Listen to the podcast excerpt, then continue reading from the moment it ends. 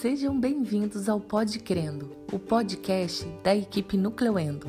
Se você está aqui, é porque deseja dicas clínicas importantes na endodontia para te auxiliar nos seus casos clínicos.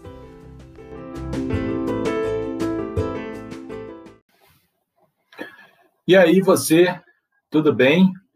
Seja bem-vindo, seja bem-vinda ao Pod Crendo, o podcast da equipe Nucleuendo. Eu sou o professor Leonardo Barroso, famoso Leozão Barroso, para os íntimos, para você. E estou aqui hoje para a gente conversar mais um pouco sobre os nossos temas de desenvolvimento pessoal. Hoje a gente separou para a gente conversar um pouco sobre aquilo que a gente chama de diálogo interno. Deixa eu fazer uma pergunta para você, cá para nós aqui. Você conversa com você mesmo?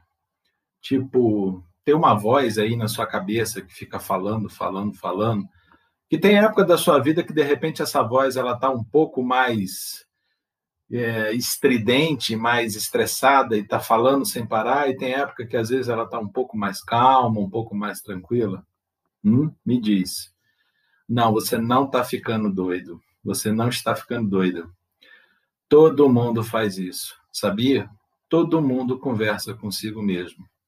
Sabia? Bom, o nome disso é diálogo interno. Essa conversa interna que a gente tem com a gente mesmo chama-se diálogo interno. O que, é importante a gente entender sobre diálogo interno? Olha, diálogo interno é o seguinte: diálogo interno não é esquizofrenia, não é loucura, não é psicose, não é nada disso. São coisas absolutamente normais do relacionamento que a gente tem da gente com a gente mesmo. Eu tenho um diálogo interno muito forte. Existem pessoas que têm um diálogo interno mais forte, existem pessoas que têm um diálogo interno não tão forte assim.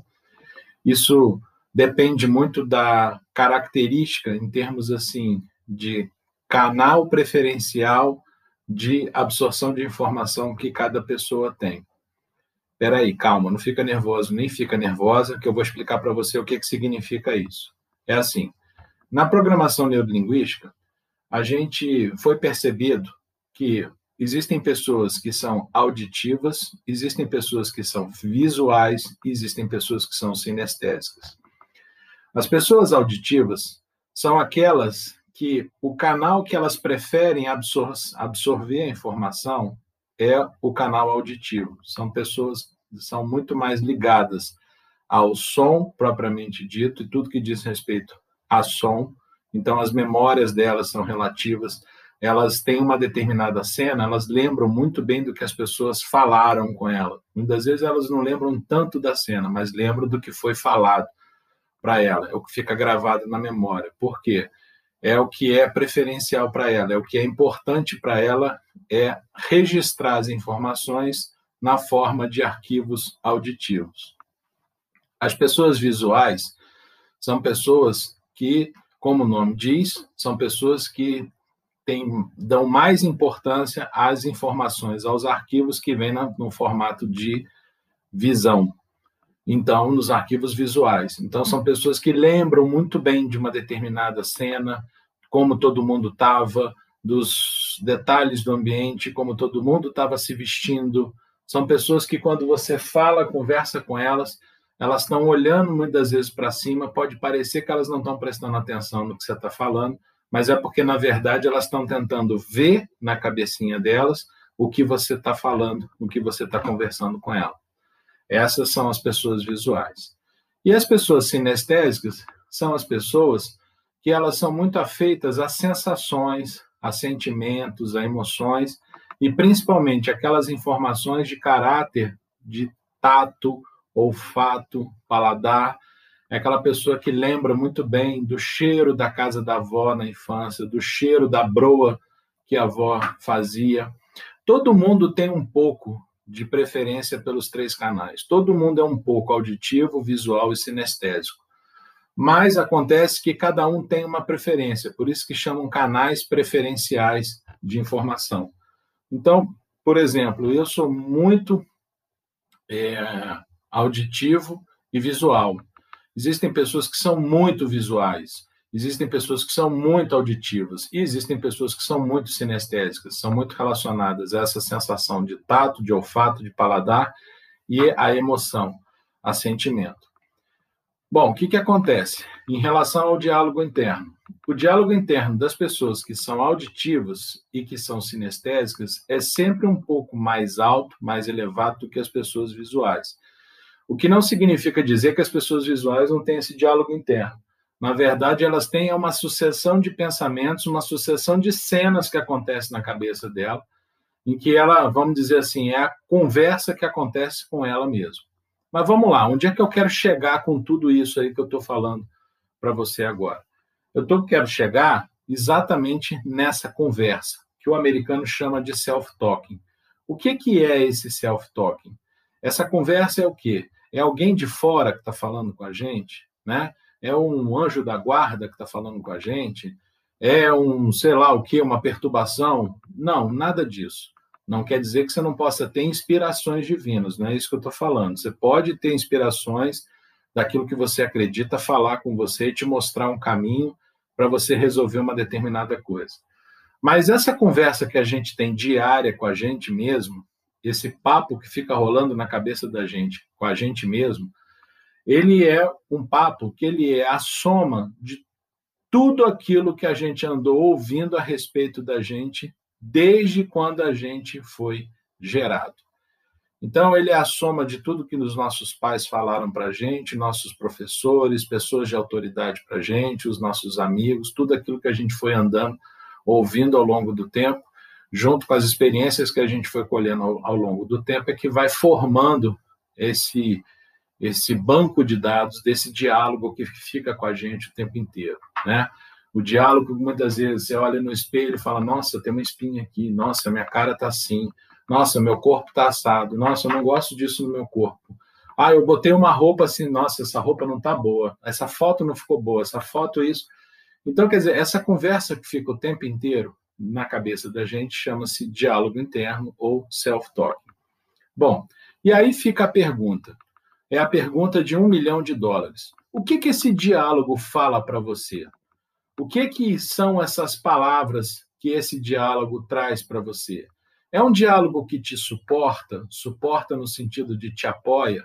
É um diálogo que te incentiva? É um diálogo que te motiva? Ou é um diálogo que te joga para baixo? É um diálogo que diminui o teu moral? É um diálogo que te coloca menor diante dos outros?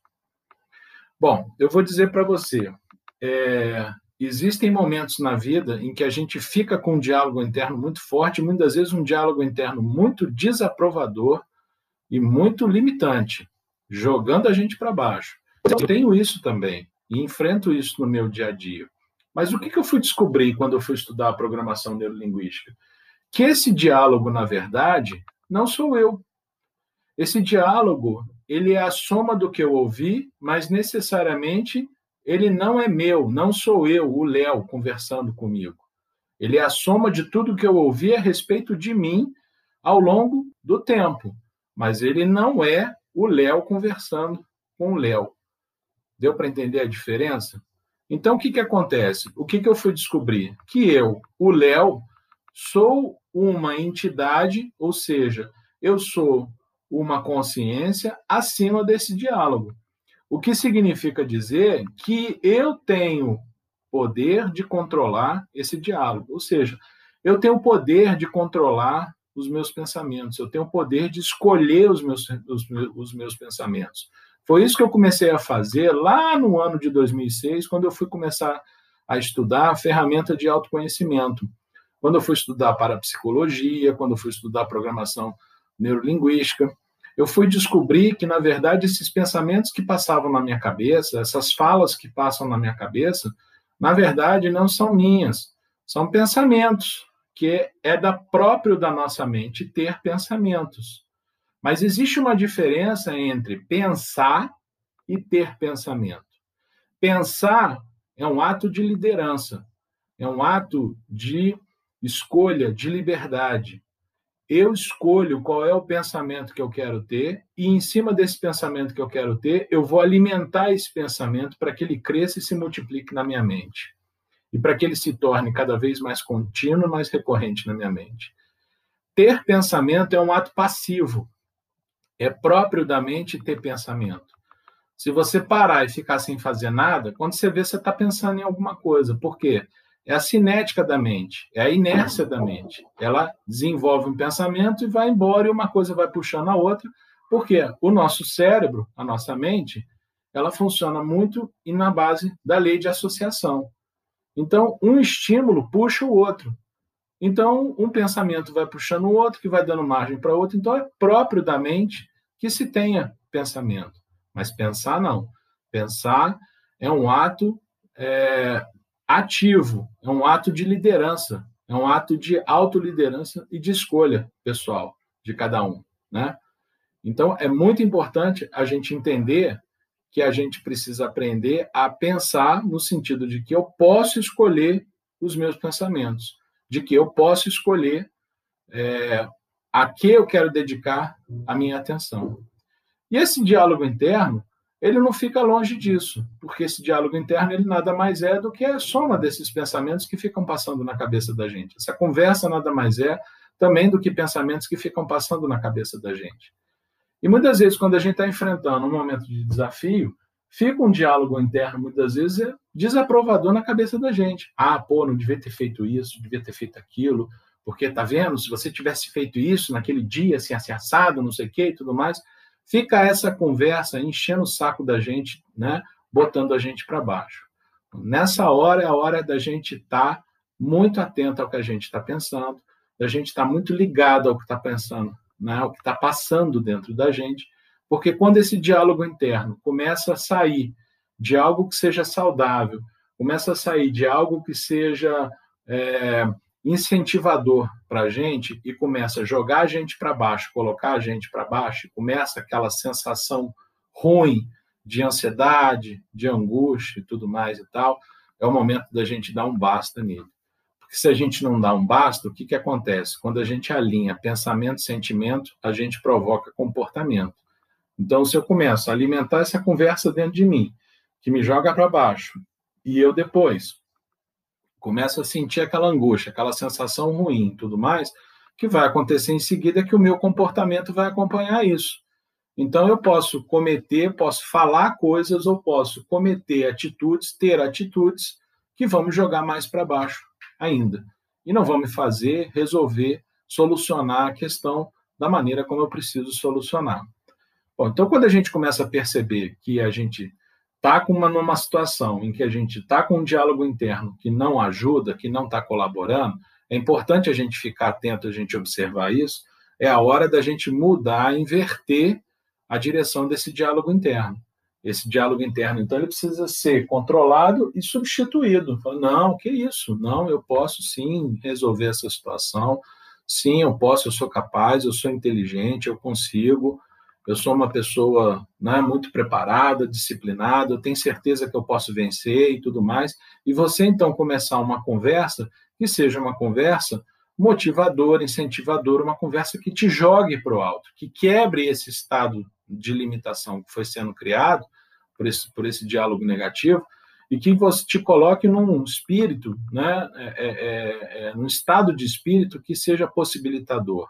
Porque você, ao se colocar no estado de espírito que é possibilitador, você então alinha o seu comportamento para você conseguir é, superar as suas dificuldades, os seus desafios. Gente, desafios são naturais, né? Todo dia a gente enfrenta um desafio, todo dia é, existem coisas que acontecem que muitas vezes nos frustram, né? né? Uma contrariedade ou outra que eventualmente acontece porque a gente acha que a gente tem domínio, que a gente tem controle sobre as coisas, quando na verdade a gente não tem domínio, não tem controle é de absolutamente nada.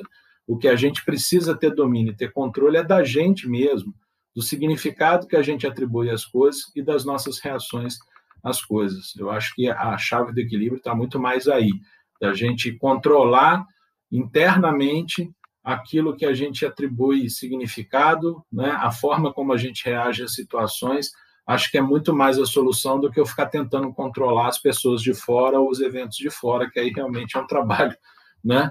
que não dá para se fazer e para se concluir. fica parecendo né, aquela história do Sísifo, lá na Grécia Antiga, aquele mito do Sísifo na Grécia Antiga. É, Sísifo foi um cara que recebeu uma punição de Zeus é, por uma questão lá que ele cometeu, um vacilo que ele cometeu lá com os deuses, e aí Zeus condenou ele a subir com uma pedra gigante, uma montanha, e quando ele está chegando lá em cima, empurrando a pedra gigante, a pedra gigante se solta e volta de novo, e ele tem que descer e ir lá embaixo empurrar de novo, e assim ele foi condenado para a eternidade. Né? Quer dizer, é um trabalho que não acaba nunca. Vigiar pensamento, observar pensamento, observar esse estado interno, gente, isso é treinamento. É, a mente da gente, o cérebro da gente já foi mais do que demonstrado que ele não é fixo, ele não é estático. O número de neurônios que a gente tem no cérebro não é fixo e não é estático. Muito pelo contrário, o cérebro e o tecido nervoso do nosso corpo, ele é dotado de uma capacidade extraordinária chamada neuroplasticidade. E a neuroplasticidade nada mais é do que isso. A gente desenvolver novos hábitos, e à medida que a gente desenvolve esses novos hábitos, a gente desenvolve novas sinapses. E ao desenvolver novas sinapses, a gente vai expandindo as nossas capacidades e vai expandindo né, as nossas habilidades, a, a nossa consciência da gente mesmo. Então, tudo é treinamento, né? Do mesmo jeito que você vai para academia, ou quem vai para academia vai malhar, vai treinar a musculatura, e a musculatura com o tempo vai ficar né, é, robusta e tal, a mesma coisa é o cérebro da gente. Quanto mais a gente treinar novos hábitos, novas capacidades, mais a gente vai exercitando isso, mais capacidade a gente vai tendo, mais a gente vai ficando bom naquela habilidade ali. Então, é treinamento, observação interna é treinamento. Observa esse diálogo interno, observa essa conversa que você tem com você mesmo e se pergunta se ela é uma conversa que te beneficia, que apoia, se não for, muda. Presta atenção nos momentos onde ela é mais negativa, onde ela te afeta mais e procura mudar. Muitas vezes você não vai conseguir na primeira vez, na segunda vez, na terceira vez, mas é um esforço que vale a pena, porque isso é um treinamento em que gradativamente você vai conseguindo trabalhar e vai conseguindo mudar a direção dessa conversa. E eu recentemente vou contar uma história breve para vocês aqui de uma situação profissional minha. Eu recentemente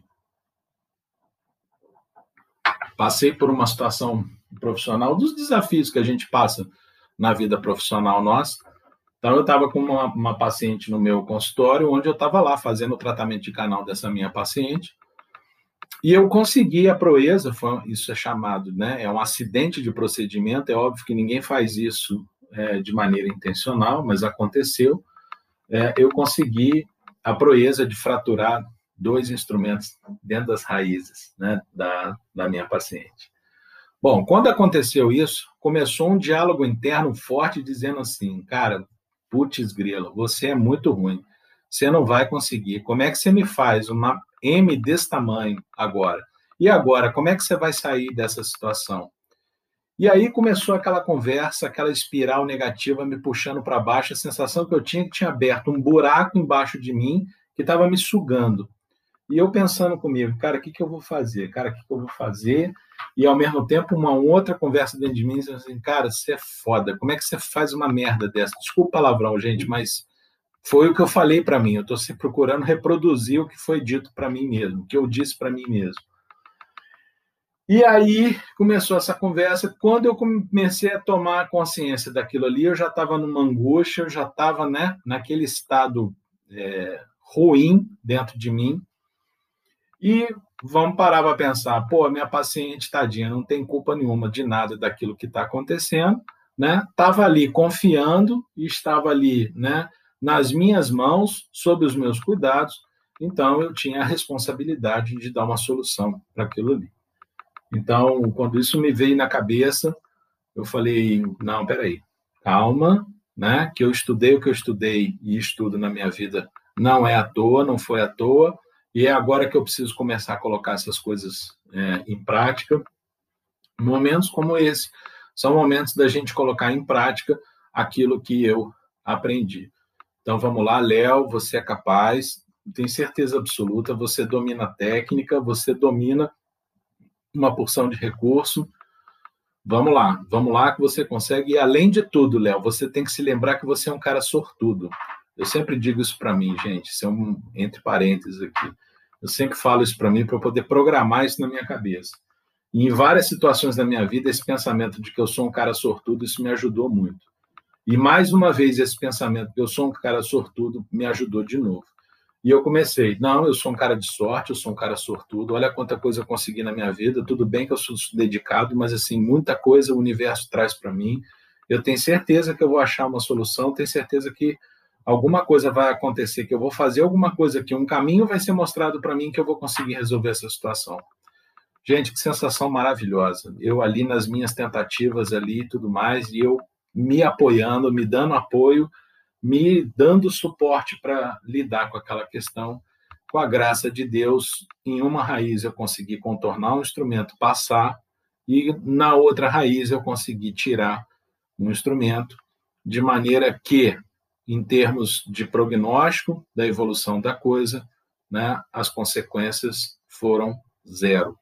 Não houve consequência nenhuma para a evolução da questão da minha paciente. Ou seja, a gente conseguiu resolver bem o caso e a contento. Mas depois desse dia, eu fiquei pensando no consultório, no final do dia, isso.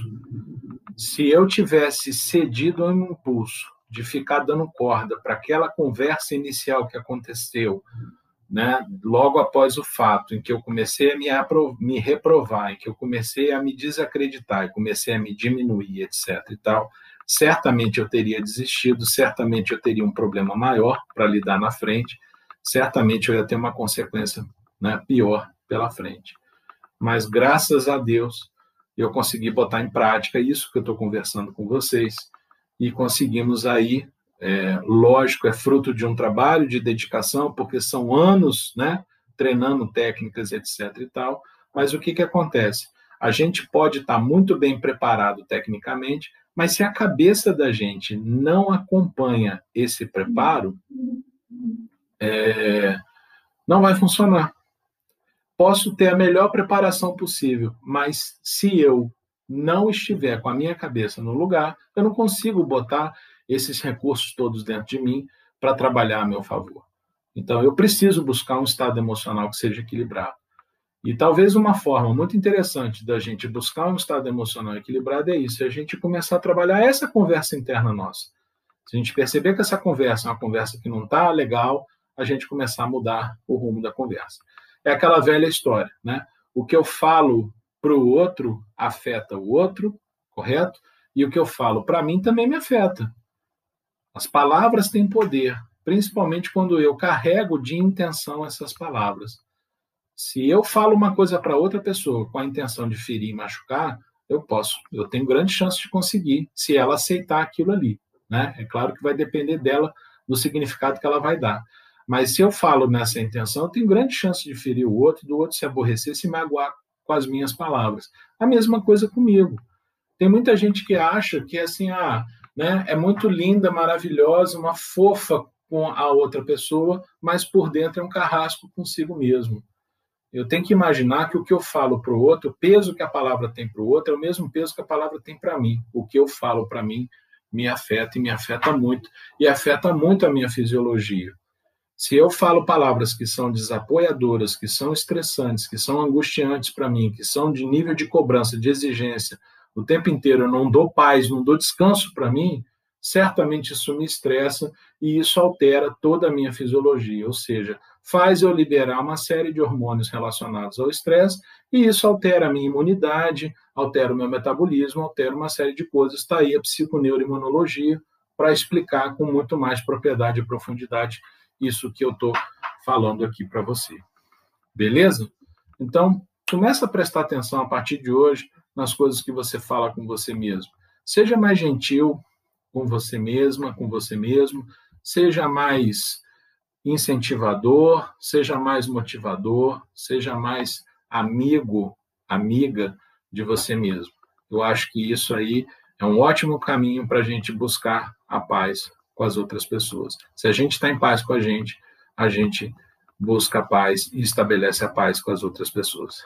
Beleza? Olha, muito obrigado pela tua atenção. Espero que tenha sido útil isso que a gente conversou aqui e a gente vai trazer mais temas para vocês. E até o próximo episódio. E como a gente sempre diz, de acordo com a benção irlandesa, até que a gente se encontre da próxima vez, que Deus te guarde nas palmas da sua mão. Um grande abraço.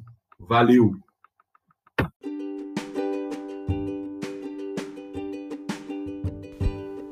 Acesse o nosso site e conheça mais sobre o nosso curso de endodontia online e venha aprender uma endodontia descomplicada.